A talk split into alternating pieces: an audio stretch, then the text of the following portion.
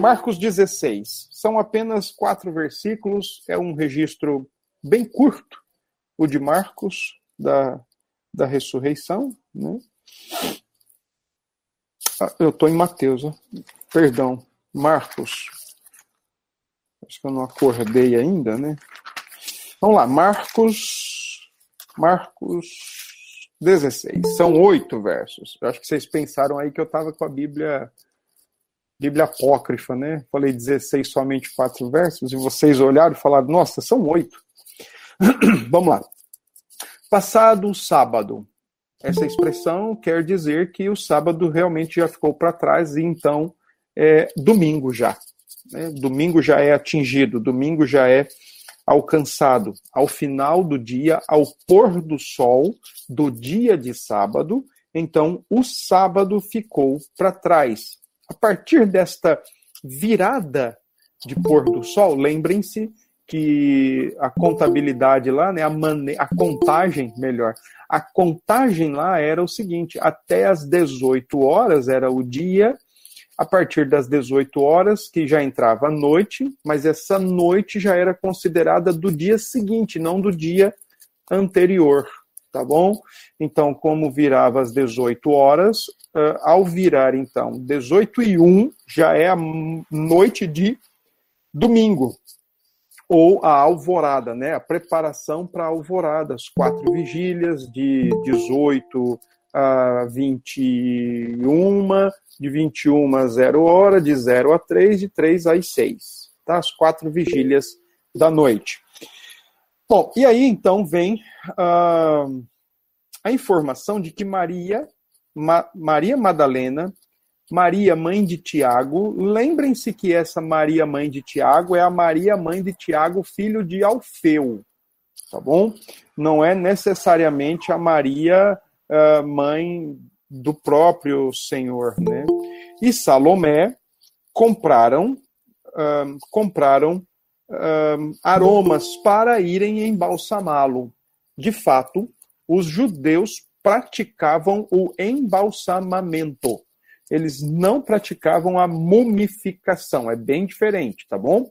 A mumificação tinha conotações religiosas, inclusive, né, conotações espirituais, e era praticada pelos egípcios. Os judeus, eles praticavam apenas o embalsamar. Qual a diferença? Eles simplesmente enrolavam o corpo com um lençol ou, ou mais lençóis, né? Ou um, amarravam com faixas nas pontas, né? É por isso que quando Lázaro dá para saber sim, já vou explicar isso aí. É por isso que Lázaro, quando ele é ressuscitado no capítulo 11 de João, é, ele sai para ele sai do, do sepulcro, né? Ele sai da tumba trazendo faixas. Isso significa que eram as faixas que eram utilizadas para amarrar o lençol ou um grande tecido em volta do corpo daquele que tinha sido sepultado. Esse tecido ele servia para segurar, né, para abafar o corpo e ele era entre o tecido e o corpo era preenchido com bastante ervas e aromas. Essa era a prática que o judeu tinha para a, preparar o corpo para decomposição. Tem um registro histórico interessante que quando foi o sepultamento de Herodes, para vocês terem uma ideia, foram utilizadas 500 toneladas de ervas, porque isso também era um indicativo do status social da pessoa, né? Jesus, a gente precisa lembrar que ele foi sepultado é, num sepulcro emprestado e ele só teve o seu corpo preparado porque as mulheres resolveram de fato comprar o material necessário para poder providenciar uh, o, o, embalsamamento, né? Um, uma, uma, questão aí interessante é aquilo que eu já comentei. Parece que vocês encontraram o filme Ressurreição passando na TV, não foi? Parece que alguém falou num grupo de WhatsApp desse daí. Olha, aquele filme que o pastor mencionou, está passando na, na, na, Record, ou sei lá que canal foi, que era sobre o, a ressurreição, né? Do soldado que vai atrás, não é isso? Ah, legal, legal. Então, naquele filme mostra como era tratado o corpo de um crucificado. Os romanos simplesmente tiravam da cruz, especialmente no território de Israel, não podia passar de um dia para o outro, né? não podia passar da, da tarde de um dia para a noite, que já é a parte do outro dia. Né? Então, era tirado e jogado mesmo ali aos pés da cruz. Cachorros, cães selvagens, abutres, ficavam responsáveis por dar cabo daquela, daquele físico, né? E o corpo de Jesus só foi sepultado porque ele teve alguém que o que emprestasse, que cedesse para ele o, o sepulcro, tá? Se, vamos dar uma olhadinha em Lucas 24, versículo 10. Lucas 24, versículo 10. E quando você acha aí o texto de Lucas 24, versículo 10, eu também já vou ver outro versículo aqui, junto para vocês, que é o de Mateus 27, versículo 56. Deixa me ver, tá aqui, tá bom? Então, ó, em Lucas 24, 10, olha o que a gente tem. Eram Maria Madalena, Joana e Maria, mãe de Tiago, também as demais que estavam com elas. Confirmaram estas coisas os apóstolos, tá? E agora, lá em Mateus 27, 56, Mateus 27, 56, diz assim, ó, entre elas estavam Maria Madalena, Maria, mãe de, de Tiago e de José, e a mulher de Zebedeu. Essa Maria, mãe de Tiago e, e José, é a Maria dos Zebedeus. Não, do Alfeu.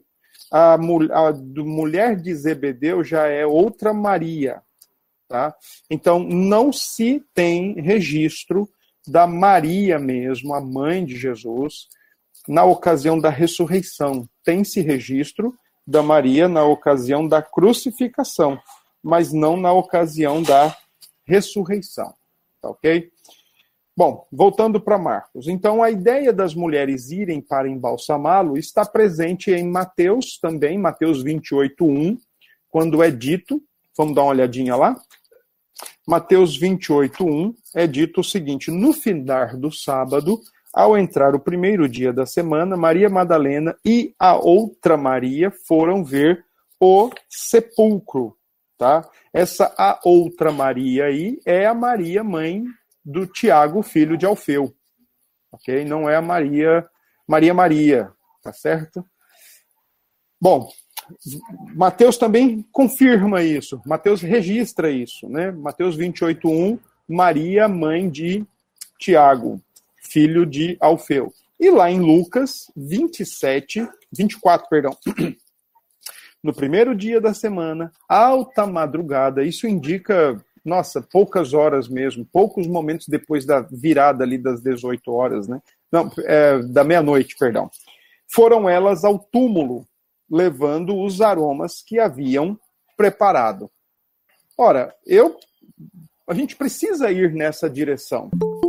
Elas foram ao túmulo porque muito provavelmente essas mulheres não acreditaram na ressurreição. E se vocês lembrarem, o ambiente pós-crucificação e já o ambiente da ressurreição ainda era um ambiente meio que tomado de medo, tomado de receio, tomado de dúvida, de incredulidade. Basta você lembrar, por exemplo, quando Jesus se encontra com os discípulos no caminho de Emaús. Basta você lembrar, por exemplo, que no Evangelho de Marcos, os, no Evangelho de Lucas, os discípulos estão reunidos num lugar com as portas fechadas e é dito que o Senhor aparece ali no meio. E, e exatamente o texto diz que eles estão num lugar com a porta fechada, porque eles estão com medo, eles estão com receio do que vem por aí, né, do que vai acontecer com eles. Então, nesse sentido, o ambiente da ressurreição é um, ao mesmo tempo que o Senhor ressuscitou e já está é, é, já está ressurreto, né, já está de volta à vida para nunca mais morrer, então, ao mesmo tempo, é um ambiente onde os discípulos, os apóstolos, as próprias mulheres estão tomadas de certo medo, pavor e receio. E, por que não, um pouquinho também de incredulidade. Vou pedir para o pessoal aí fechar o microfone. A câmera pode deixar aberta, mas fecha o microfone para não dar é, interferência aí, viu, pessoal? Por favor. Bom, então nesse sentido, é, a melhor explicação é essa. Elas estão indo ao túmulo de Jesus para preparar o corpo, porque esse era o costume. Tem que se preparar o corpo. Veja, o corpo, ele vai naturalmente, ele vai se decompor, ele vai putrefar, né? Naturalmente ele vai se desmanchar. Então, os corpos que tinham lugar para serem sepultados, lembrem-se que no caso de Jesus não tinha, foi emprestado. Aquele ditado que a gente brinca, né, entre nós, né, que eu não tenho nem onde cair morto, literalmente para Jesus se aplica. Ele não tinha onde cair morto. Foi-lhe emprestado.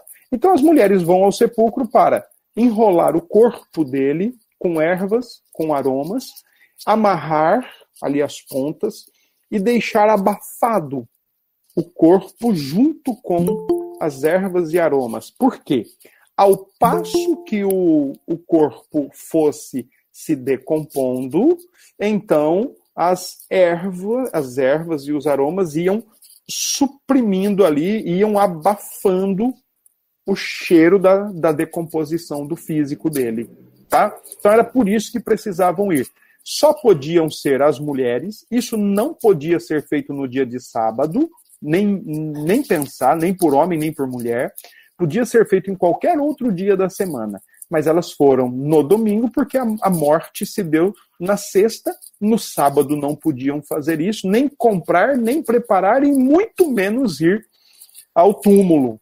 Então elas vão no domingo e no domingo elas constatam então o grande milagre da ressurreição que também é, na verdade, o, o, grande pilar da nossa fé, da nossa esperança. Tá?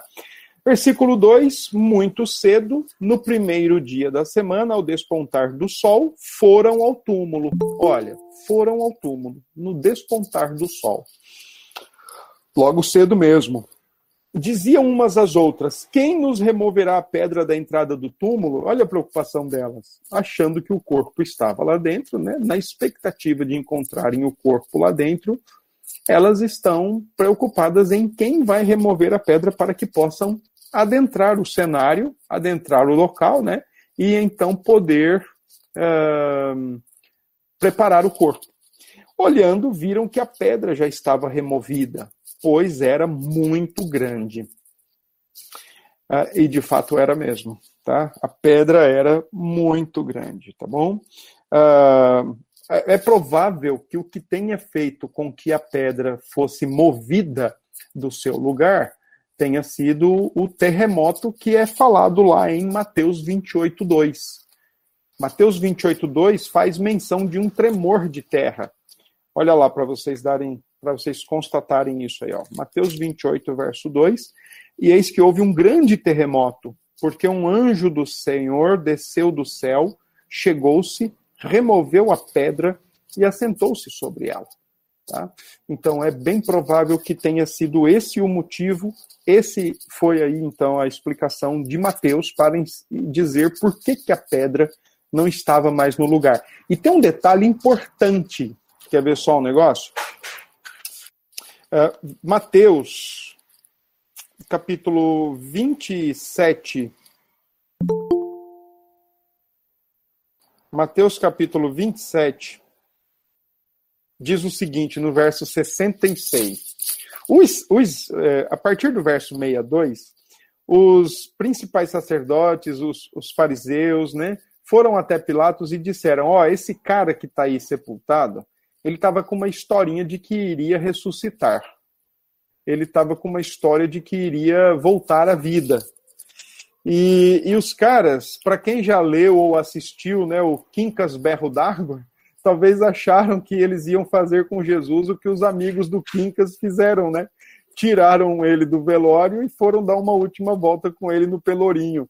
Então, os, os, principais sacerdotes e escribas estão falando exatamente que isso vai acontecer e que para isso não acontecer, seria bom então que o sepulcro fosse guardado com segurança. Olha aí, ó, 64. Ordena, pois, 27, 64 de Mateus.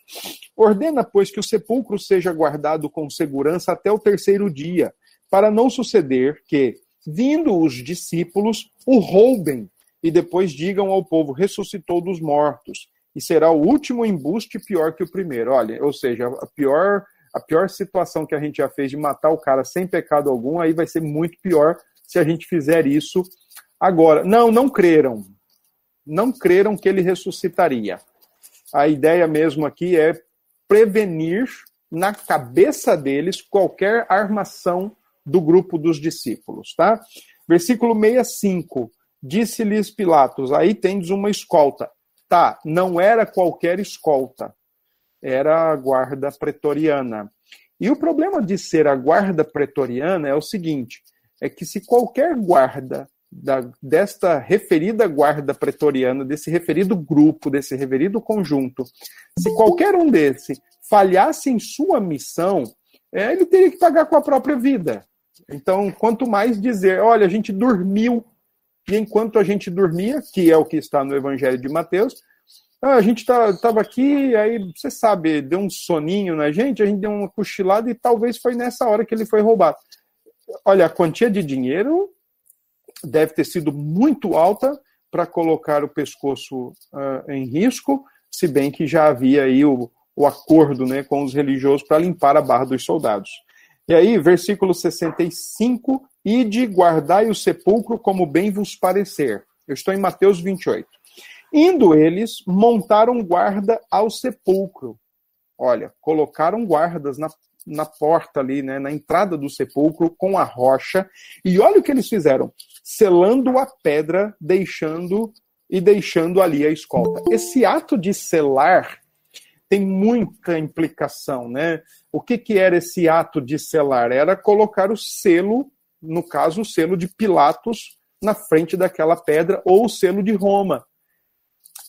Esse ato de selar era nada mais era do que pegar um pedacinho de piche aquecido, derretido, uh, colocar na, no local, na superfície onde vai ser selado, se fosse a pedra, fosse uma carta, e aí então, é, para se fixar aquela selagem ali, para fixar aquele selo, usava-se o anel ou um carimbo específico da época, uma forma de indicar ali.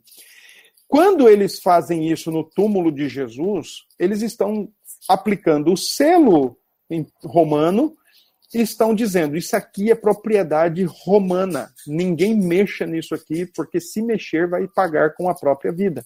Se mexer aqui é pena de morte. Não mexam nesse sepulcro. Quando eu gosto muito da ideia do selo nas escrituras, porque quando João no Apocalipse diz que a igreja é selada por Deus, a ideia é exatamente essa. Uma das, né? É Deus preserva o seu povo em meio as perseguições, tribulações do Império Romano e do século XXI também, porque são selados, são protegidos pelo próprio Deus, né? Ah, versículo, voltamos para Mateus 16, verso 5. Entrando no túmulo, viram um jovem assentado ao lado direito, vestido de branco, e ficaram surpreendidas e atemorizadas um anjo. Esse jovem, Marcos 16, já retornei. Esse jovem uh, que está sentado lá dentro, uh, ao, ao, lado ali do, ao lado direito, dentro do sepulcro, é um anjo, um anjo materializado, um anjo em, em forma humana, uma teofania, tá? É esse anjo que está ali dentro. E as mulheres são tomadas de surpresa e de admiração.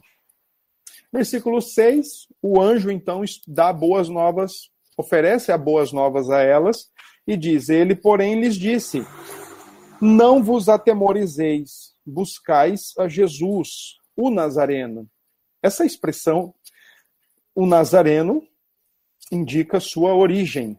Jesus nasceu em Judá, mas ele, com o passar do tempo, teve a maior parte do seu ministério desenvolvida na região da Galileia, em Nazaré da Galileia, e ele ficará conhecido como o Nazareno. Inclusive, no livro de Atos, essa expressão tem uma riqueza de significado, porque Jesus, na época, era um nome comum. Quando os apóstolos curam ou fazem alguma coisa, e eles dizem Jesus o Nazareno, ele está querendo dizer aquele que foi crucificado e ressuscitou. Aí passa a ter uma conotação maior essa expressão o Nazareno. Até então era só indicativo de localidade, agora é indicativo de crucificação e ressurreição. Você se identifica com esse Nazareno que foi crucificado. Ele ressuscitou, não está mais aqui. Vede o lugar onde tinham posto ele ressuscitou, ele não está mais aqui. Vede o lugar onde tinham posto. Ou seja, o lugar está vazio, o sepulcro está vazio, ele ressuscitou. Eu gosto de fazer essa diferenciação que farei e peço a vocês que reflitam sobre isso. Como nós lemos no texto de Coríntios 15 ontem, é, Paulo diz aos Coríntios que Cristo é a primícia dos que ressuscitam. Então, eu acho que é salutar, eu penso que é saudável nós aprendermos que todos quantos foram ressuscitados antes de Jesus, na verdade, não estou dizendo que a Bíblia está errada, mas para ficar assim mais nítida na nossa mente, no nosso coração a ideia, é, nós poderíamos dizer que todos quantos foram é, ressuscitados antes do próprio Jesus, no Antigo Testamento, vocês devem se lembrar que nós temos casos de ressurreição. Elias ressuscita, um jovem, é, um soldado cai sobre os ossos de Eliseu e é ressuscitado. É, então, no Novo Testamento, nós temos a filha de Jairo, o filho da, da viúva lá de Naim, o filho do centurião, nós temos o próprio Lázaro, né? nós temos alguns casos de ressurreição no, no, no Antigo e no Novo Testamento. Então, a fim de distinguir e de exaltar a ressurreição de Cristo, seria interessante a gente tratar esses casos anteriores como revivificações. Eles foram revividos, enquanto o Senhor foi ressuscitado. Qual a diferença? É uma diferença apenas de palavra? Não. É uma diferença mesmo teológica, uma diferença de conteúdo, pois esses que foram revividos voltaram a morrer ou voltaram a enfrentar a morte, enquanto a ressurreição de Jesus é de uma vez por todas, para nunca mais morrer tá bom? Não estamos dizendo que a Bíblia está errada porque usa o termo ressurreição, não estamos dizendo que, que não aconteceu, pelo contrário.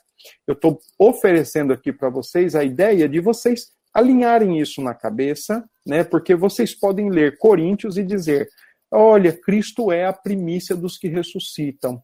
Lembrando a ideia dos primeiros frutos e tudo mais. Mas aí automaticamente você pode começar a pensar: peraí, mas e aquele cara que ressuscitou lá no antigo? E aquela menina que foi ressuscitada no novo? Peraí, teve gente que ressuscitou antes dele, então ele não é a primícia. A nossa mente, o nosso coração e, e o cenário é, é mais propício para a gente começar a lançar dúvida na Bíblia do que a gente tentar organizar as ideias. Então, na busca por ajudar, por oferecer aí uma cooperação, para vocês é, organizarem as ideias, tá bom? Não há problema nenhum a gente dizer que aqueles foram revividos. Esse Jesus foi ressurreto para nunca mais morrer. Certamente Lázaro, depois da sua ressurreição, morreu. Uh, o filho da viúva de Sarepta, ressuscitado por Elias, morreu.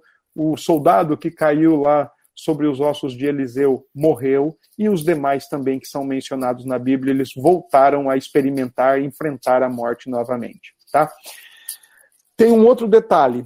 Tem um texto aqui que é daqueles que a gente fica quebrando a cabeça. Abram aí Mateus 28.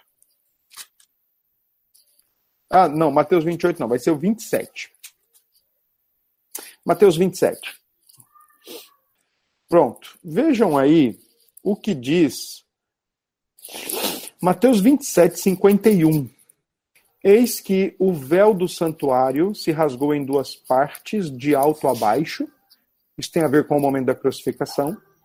Tremeu a terra, fenderam-se as rochas, abriram-se os sepulcros e muitos corpos de santos que dormiam ressuscitaram.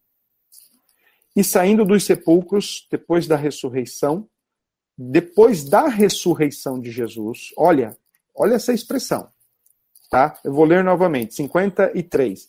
E saindo dos sepulcros, depois da ressurreição de Jesus, entraram na cidade santa e apareceram a muitos.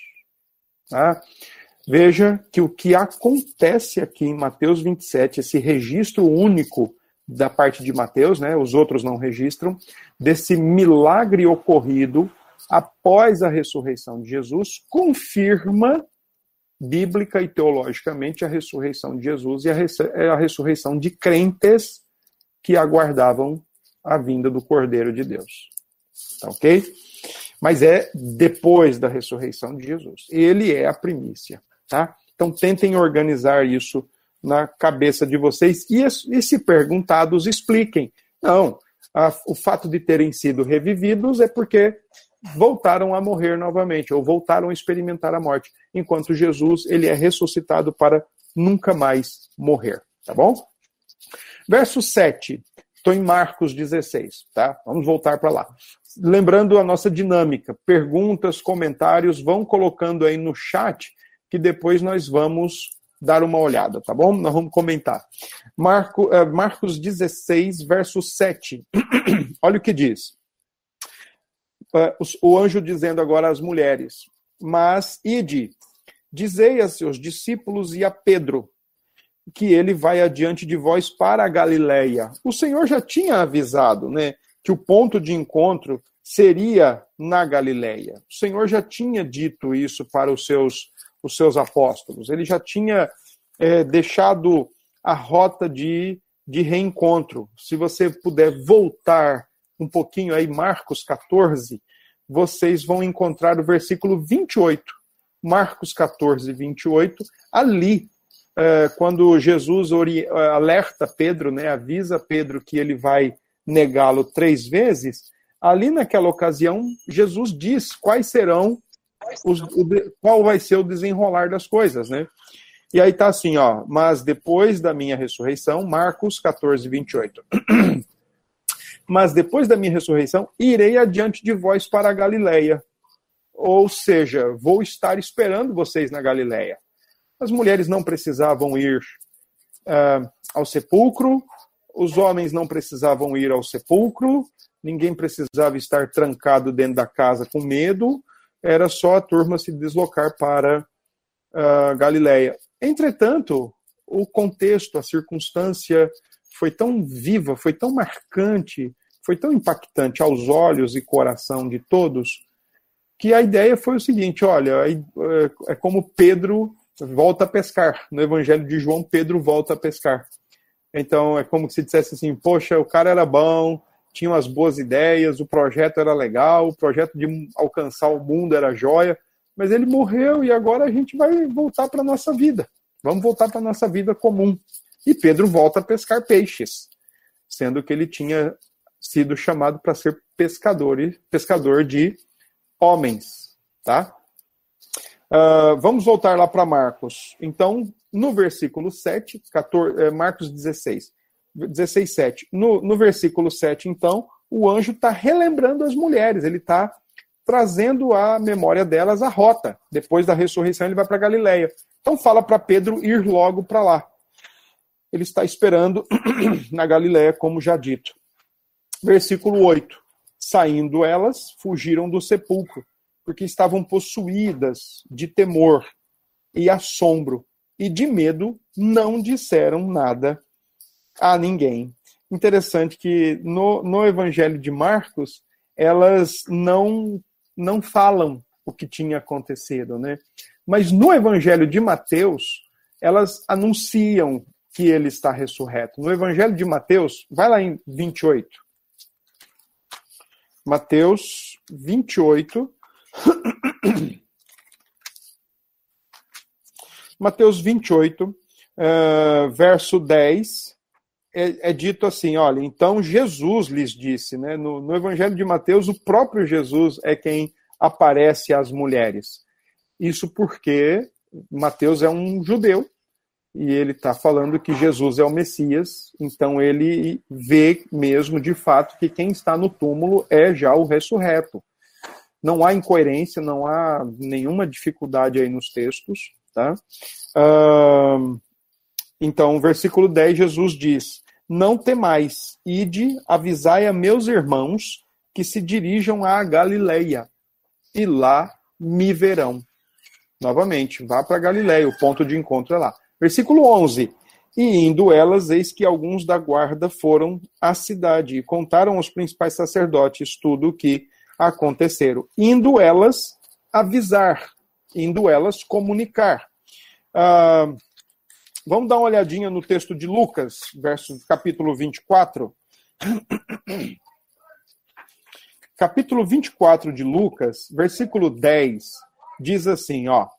Lucas 24, 10 eram Maria Madalena, Joana e Maria, mãe de Tiago, a de Alfeu, uh, também as demais que estavam com elas, confirmaram estas coisas aos apóstolos. Elas foram dizer o que tinham visto e o que tinha acontecido. Tais palavras lhe pareciam como um, como um delírio e não acreditaram nelas. Problema cultural e social aqui da época, né? É... As mulheres não eram muito bem consideradas, não eram muito bem tratadas quando se tratava de testemunhar ou de falar alguma coisa, né? Tanto é que elas nunca eram chamadas para serem testemunhas de ocorrência ou de caso algum. Para alguns mais, digamos, rígidos, mais xiitas, né, mais, mais assim, extremistas, uh, mulheres eram a mentira personalizada. Então, por isso, que o que elas falam aqui no caso da ressurreição, na cabeça dos apóstolos não, não cai muito bem, né? Na cabeça dos apóstolos, eles estão ouvindo, elas beberam alguma coisa, fumaram alguma coisa, ou elas estão falando aquilo que lhes é próprio. Mentira. Elas mentem, elas não são confiáveis, né? Assim era a ótica. Foi o cristianismo. Eu fico arretado. Me permitam abrir um parênteses aqui.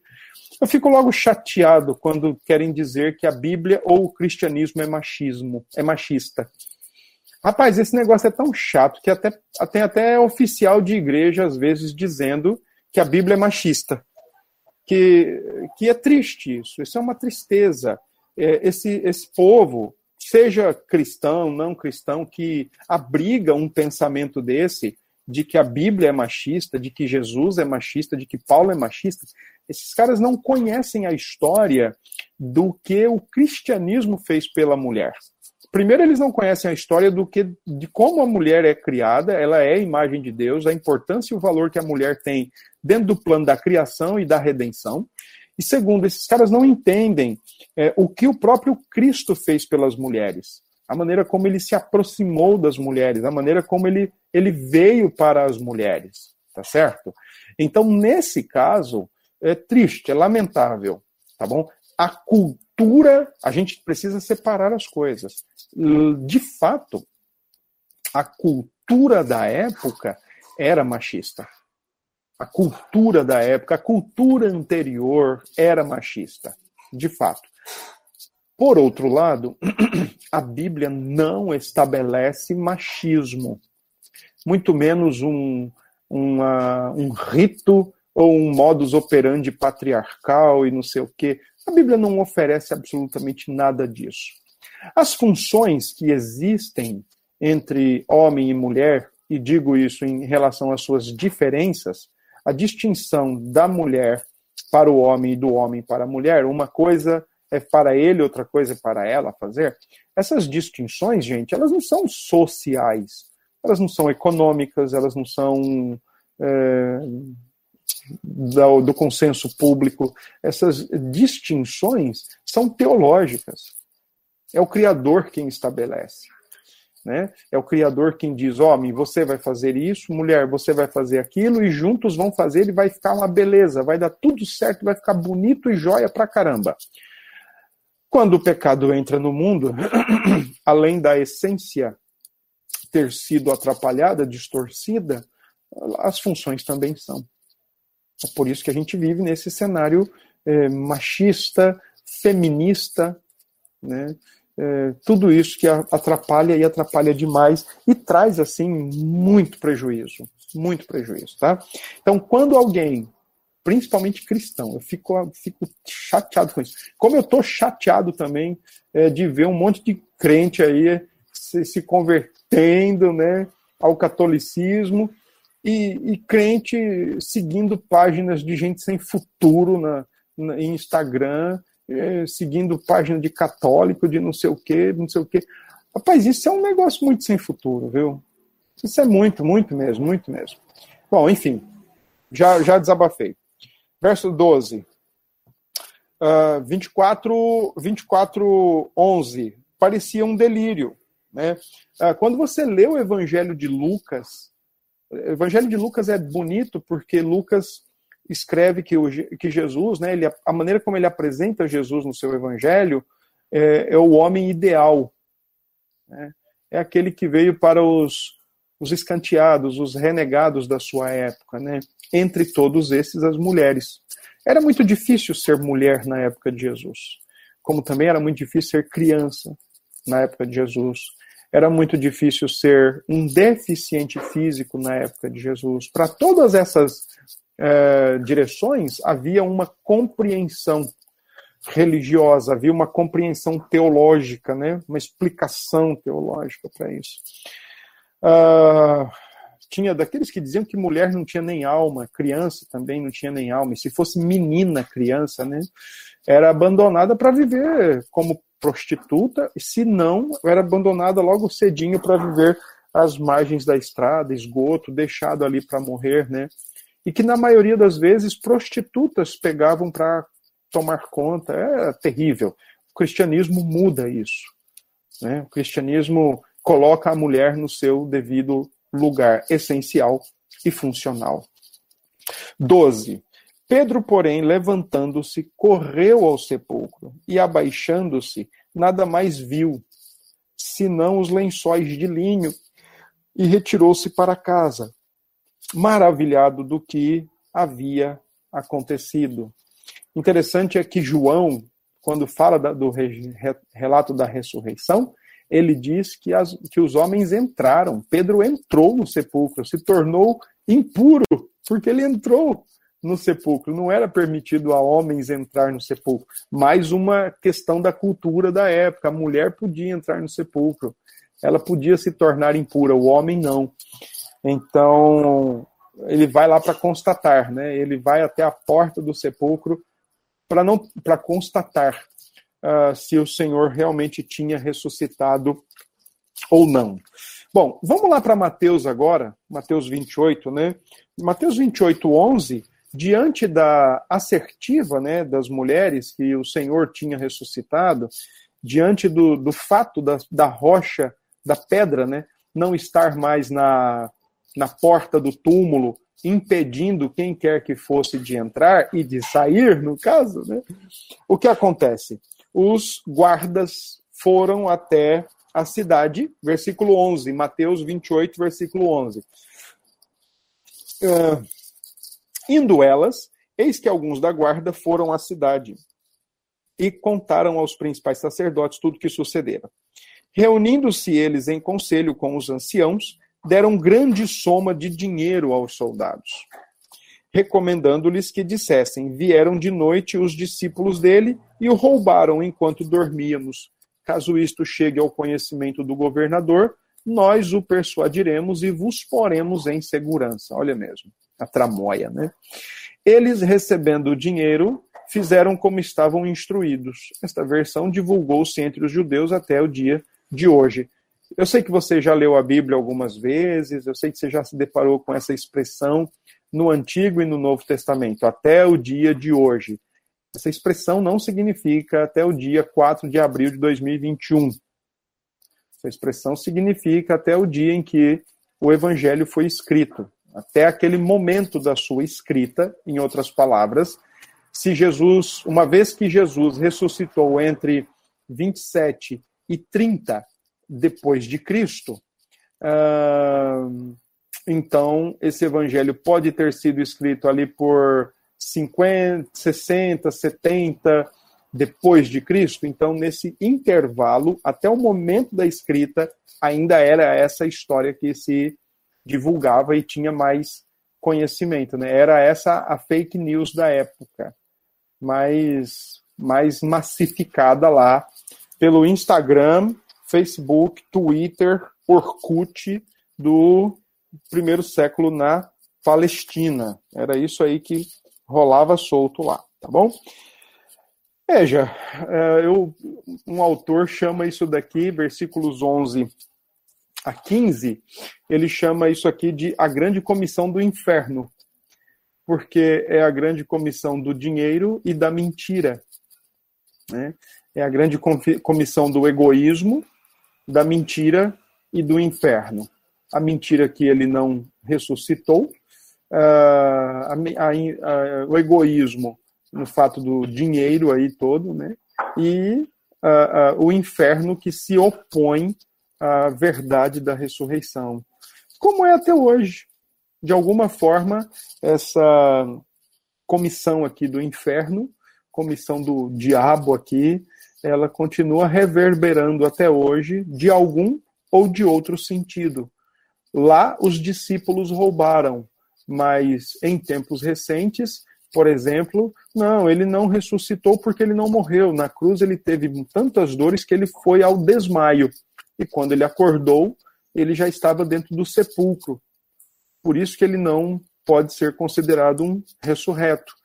Uh, ou dizem outra outra explicação, né? Outra explicação, já que a nossa mente pequenininha não consegue alcançar a ideia da ressurreição, é dito que ele de fato morreu, mas não ressuscitou, mas que a ressurreição foi uma criação da religião subjetiva da comunidade primitiva, né, da igreja primitiva. Então são várias as, as desculpas ou as explicações modernas em torno da ressurreição de Cristo, em nada diferentes da comissão do inferno, como nós acabamos de ler aqui em Mateus é, 28. A ideia judaica que não teve. Né? Eu vou explicar, já já eu respondo as perguntas aí, tá? Bom, uh, agora eu queria mostrar para vocês, lá no Evangelho de Lucas, vamos dar uma olhadinha lá num texto sobre a ressurreição lá. Uh, o Evangelho de Lucas, eu quero só olhar aqui um texto meio que para provocar aí a, a mentalidade aí, a mente de vocês, o coração de vocês. Bom, depois do versículo 12, nós encontramos. Uh, nós encontramos, versículo 13, nós temos aí o texto dos discípulos que estão a caminho de Emaús. Eles estão abatidos, eles estão entristecidos, como diz o verso 17, né? Então Jesus lhes perguntou: "O que é isso que vos preocupa? E de que ides tratando à medida que caminhais?" E eles pararam entristecidos. Esse é um pouco do do cenário, né? Como ainda estavam é, reagindo aos últimos acontecimentos desde sexta até o dia do domingo. Mas eu não vou entrar nesse ponto aqui. Eu quero entrar no versículo 36, quando diz o seguinte, ó. Falavam ainda estas coisas quando Jesus apareceu no meio deles. Ah, só, só um minutinho, pera lá, deixa eu ver aqui se eu já vou para esse texto. É, vamos para esse texto, capítulo 24 de Lucas. Eu estou no 24 de Lucas, tá? Primeiro, versículo 28. Eles chegaram à aldeia, né? Versículo 20, capítulo 24, verso 28. Uh, quando se aproximaram da aldeia para onde iam, fez ele menção de passar adiante. Mas eles o constrangeram, dizendo: Fica conosco, porque é tarde e o dia já declina, e entrou para ficar com eles. Viajar à noite não era tão bom. Aconteceu que, quando estavam à mesa, tomando ele o pão, abençoou-o e, tendo o partido, lhes deu. Então se lhes abriram os olhos e o reconheceram, mas ele desapareceu da presença deles. Olha que interessante, né? Eles reconhecem Jesus a partir de um gesto, a partir de um ato, ato que já lhes era familiar, ato que já lhes era próprio de, do seu círculo de conhecimento, da sua cognição, né? Eles eles viram que aquele ali estava se repetindo, não era um ato inédito, não era um feito de agora, mas era algo que eles já vinham se habituando a, a ver, a presenciar, a testemunhar. Né? O, o texto diz que ele desapareceu. Isso aqui é um texto daqueles que a gente é, é, fica aí pensando né, no que acontece. Né? Uh, é provável que aqui o Senhor, mesmo com o corpo ressurreto, glorificado, tenha de fato é, sumido, né?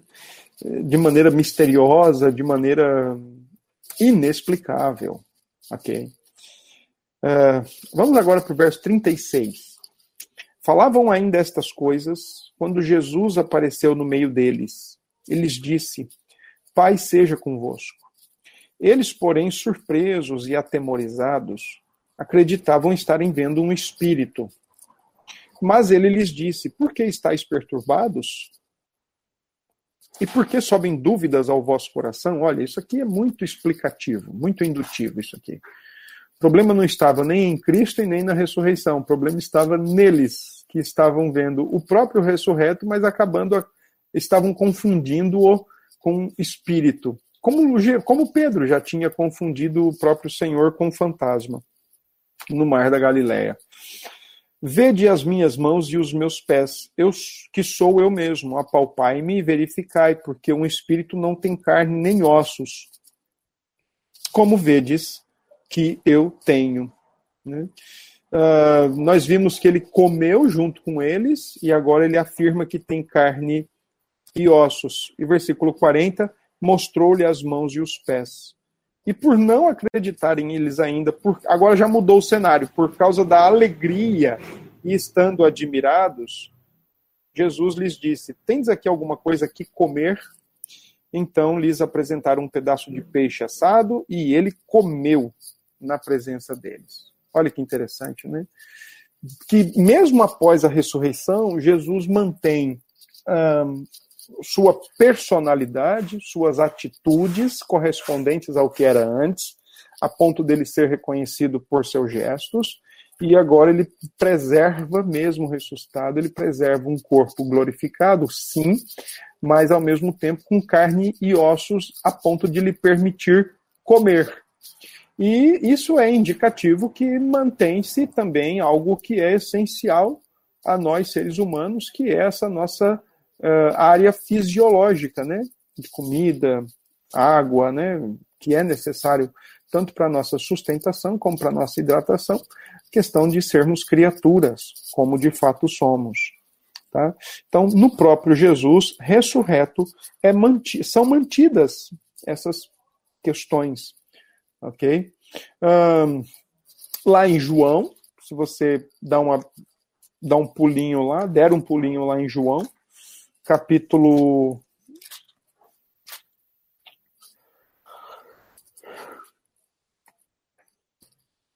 capítulo 20, né? Capítulo 20 de João, verso 26. Outra coisa interessante aqui, pós-ressurreição, quando é dito, passados oito dias, estavam outra vez ali reunidos os seus discípulos e Tomé com eles. Estando as portas trancadas, veio, veio Jesus pôs-se no meio e disse-lhes: Paz seja convosco. E logo disse a Tomé: Põe aqui o dedo e vê as minhas mãos. Chega também a mão e põe-na no meu lado. Não sejas incrédulo, mas crente. Respondeu-lhe Tomé: Senhor meu e Deus meu. Disse-lhe Jesus: Por que me viste, creste?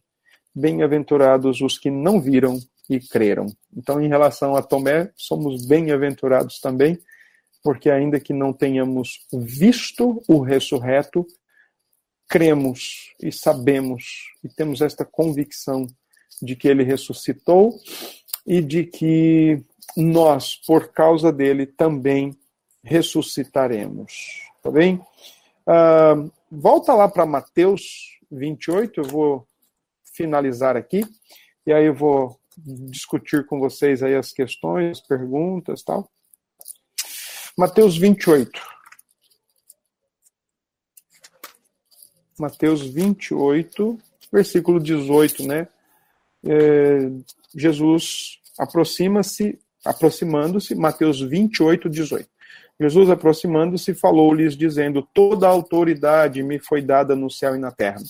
É muito legal essa expressão. Ela é própria da época de Jesus. Por exemplo, quando uma nação se envolvia em guerra com outra nação, então o rei da nação vencedora, da nação conquistadora, ele pegava os seus servos, os seus súditos e saía e dizia: Olha, podem espalhar aí no território vencido que eu sou o rei agora. Que agora o negócio é quem é o dono da cocada preta sou eu. Então pode mandar espalhar isso daí. Essa forma antiga está sendo utilizada aqui, tem presença aqui no texto, né? O vencedor sobre a morte é, está mandando anunciar que ele tem toda a autoridade no céu e na terra. Não é só num pedacinho de lugar, mas é no céu e na terra ele deixa uma, ele faz uma afirmação contundente, né, uma afirmação categórica. Ele é detentor de toda a autoridade, ele é Senhor no céu e na terra. Versículo 19, ele deixa a ordem, né, no versículo 19 e 20, ide, portanto, fazei discípulos eh, de todas as nações, batizando-os em nome do Pai, do Filho e do Espírito, e ensinando-os a guardar todas as coisas que vos tenho ordenado. Aqui está a ordem para os apóstolos, aqui está a ordem para os discípulos, para a igreja, proclamar que ele é o Senhor, proclamar que ele é o detentor de todo o poder, só existe um Senhor e que anunciemos o seu senhorio, bem como a sua ressurreição, a sua volta e digamos e incentivemos, né, desafiemos as pessoas a assumirem um compromisso com Cristo e, e o receberem como Senhor e Salvador de suas vidas. É, e o versículo, finalzinho do versículo 20, ele deixa uma promessa. Eis que estou convosco todos os dias até a consumação do século. Então aqui a gente tem uma afirmação, a ordem e a promessa. Estou convosco até a consumação dos séculos a nossa expectativa é essa. Não existe cristão sem que ele creia na ressurreição. Tá? De acordo com os evangelhos, de acordo com Coríntios 15, de acordo com Tessalonicenses 4 e de acordo com outros textos da Escritura, não existe verdadeiro, genuíno cristão sem que ele creia na ressurreição. Ele pode até ter muitas dificuldades e dúvidas, mas ele crê na ressurreição, né? A ressurreição é um ponto fundamental, é uma verdade fundamental do cristianismo que não se negocia de forma alguma. Existe um outro filme muito legal também chamado O Corpo, para quem quiser assisti-lo, é com aquele Antônio Bandeiras uma turma de arqueólogos estão lá em está lá em Jerusalém, estão fazendo algumas escavações, e uma arqueóloga acha uma ossada dentro de um ossuário, uma caixa que eles usavam, somente com a identificação do nome e filho de quem ele era. Essa arqueóloga acha então essa caixa e ela afirma que é o, a ossada de Jesus. Né? e ela quer divulgar a descoberta, ela quer divulgar aquilo que ela encontrou e a igreja manda logo um investigador lá para ver se era mesmo. E os sinais são tão fortes, né? Os sinais que ele tem uh, são tão fortes é, que, que até o investigador do catolicismo, né, do Vaticano, está quase se convencendo. Padres se suicidam porque entram em colapso, entram em parafuso. Nossa, ele não ressuscitou, então nós vivemos uma mentira aí de quase dois mil anos. Assista um filme, vale muito a pena. É, então, se ele não ressuscitou, o que Paulo diz aos Coríntios? O que, que nós estamos fazendo? O que, que nós estamos esperando? O que, que nós estamos proclamando? Se ele não ressuscitou, a lógica de Paulo é muito legal, porque ele diz: ó, se ele não ressuscitou, Deus é mentiroso, nós também somos. Então, é tudo uma grande mentira, tudo uma grande falácia, e nós estamos vivendo em cima disso, né? Mas a ideia não é essa. A argumentação de Paulo é contrapondo-se à percepção filosófica, gnóstica principalmente, que, que dizia, platônica, perdão, que dizia que a alma é imortal e o corpo não. Né? Então, nesse sentido, uh, Paulo está se contrapondo a esse ambiente aí filosófico grego. Os coríntios eram gregos, né? então nesse ponto é, a, a, contraposição de Paulo é essa, tá ok? Irmãos, olha, a nossa confiança em Deus, a, a nossa celebração ao Senhor Deus acerca da ressurreição de Cristo, ela é diária, ela é todos os dias. É claro que nós temos hoje o dia, né, o domingo de Páscoa, né? É, o domingo de Páscoa, como nós temos hoje, é um domingo que a gente em família procura se reunir, fazer almoço e tudo mais, né? E estar tá junto, né? Mas a nossa a nossa celebração da Páscoa, ela da ressurreição, ela é especialmente no, no domingo de ceia. É na ceia que a gente traz a memória e não somente traz a memória, mas a gente afirma e reafirma que ele morreu e ressuscitou, tá? Então, nesse caso, toda vez que nós celebramos a ceia do Senhor, é, como eu sempre gosto de dizer, né, a ceia nos permite olhar em três, três direções diferentes. A gente olha para trás, para o que ele fez, a gente olha para o presente, para quem ele é e quem nós somos para com ele, e a gente olha para o futuro, quando ele vier nos buscar, e, e é para lá que nós estamos caminhando e aguardando com convicção. Podemos até talvez nunca esgotar o assunto da ressurreição, e não vamos, e não vamos. Muita coisa tem de misterioso nesse cenário da ressurreição. E graças a Deus por isso. Significa que ela vem do alto.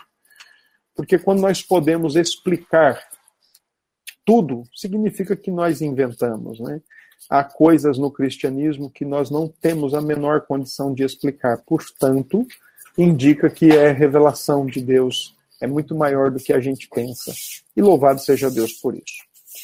Uh, mas não crer na ressurreição é arriscadíssimo. Não crer na ressurreição é terrível. Ressurreição do corpo, tá bem? Deste corpo.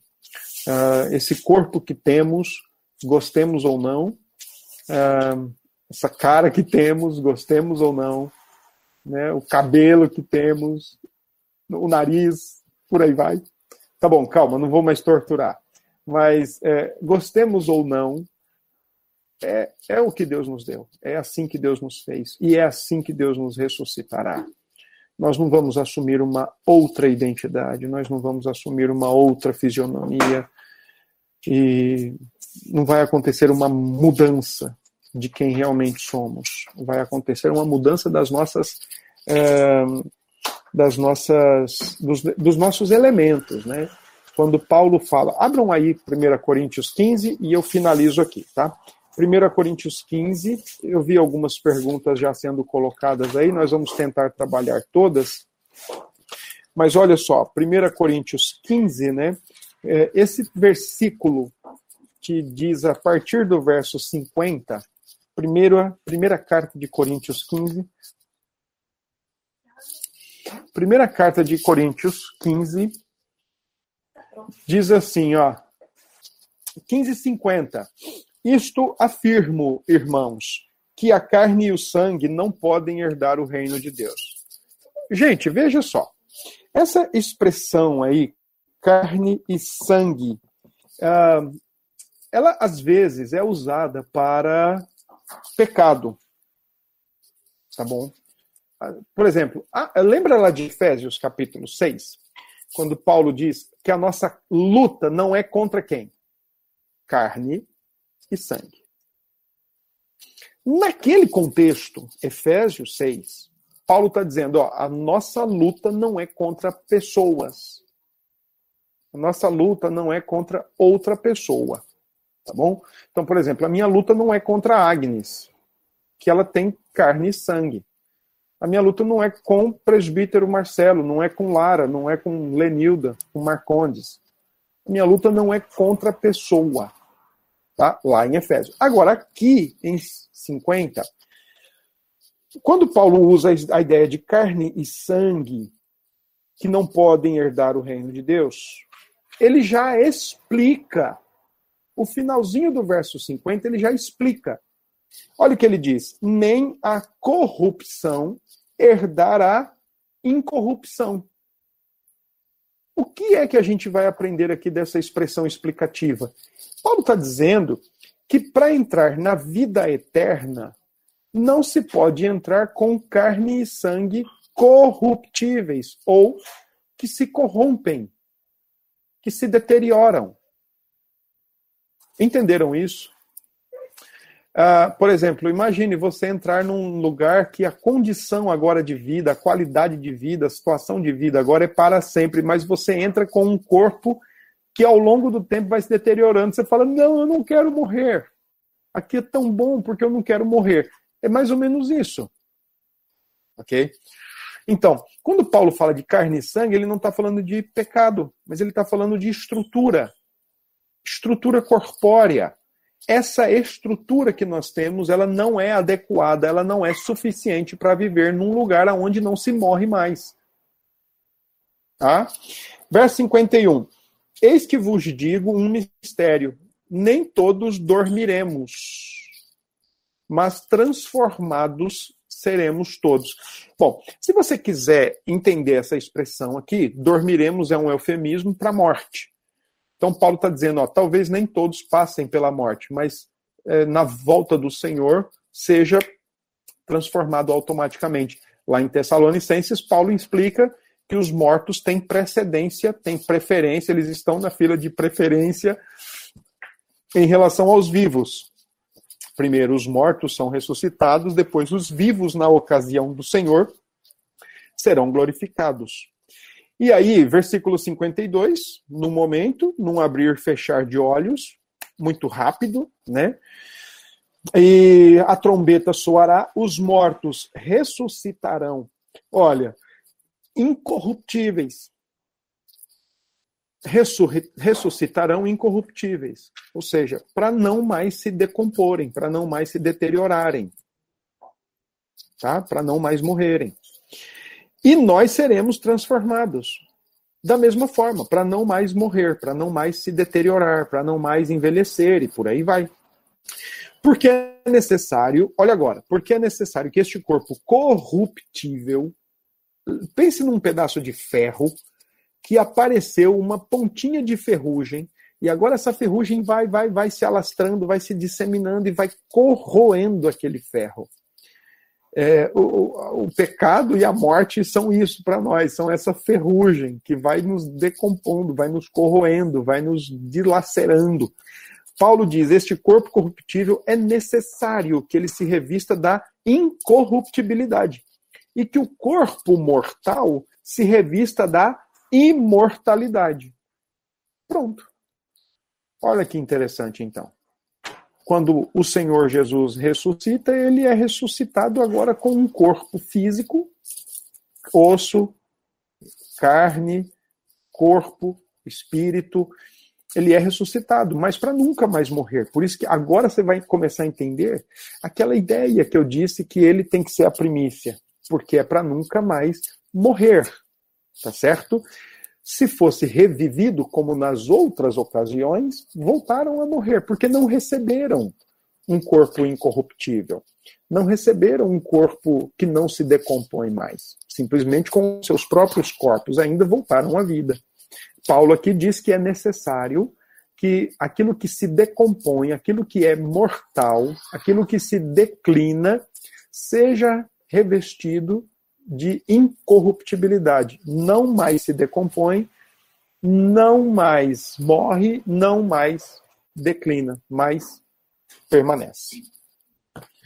Tá? O 54 fecha dizendo: E quando este corpo corruptível se revestir de incorruptibilidade, em, e o que é mortal se revestir de imortalidade, então se cumprirá a palavra que está escrita. Pronto. Tragada foi, ó morte, a tua vitória. Onde está, ó morte, a tua vitória? E por aí vai. Tá bom? Espero que tenha sido proveitoso. Né? Anunciemos, sejamos gratos a Deus pela ressurreição, vivenciemos essa ressurreição todo dia, celebremos essa ressurreição, mas creiamos nessa ressurreição. Ela é o ponto central aí, da no... é uma das colunas mais importantes da, da nossa fé. Tá bom?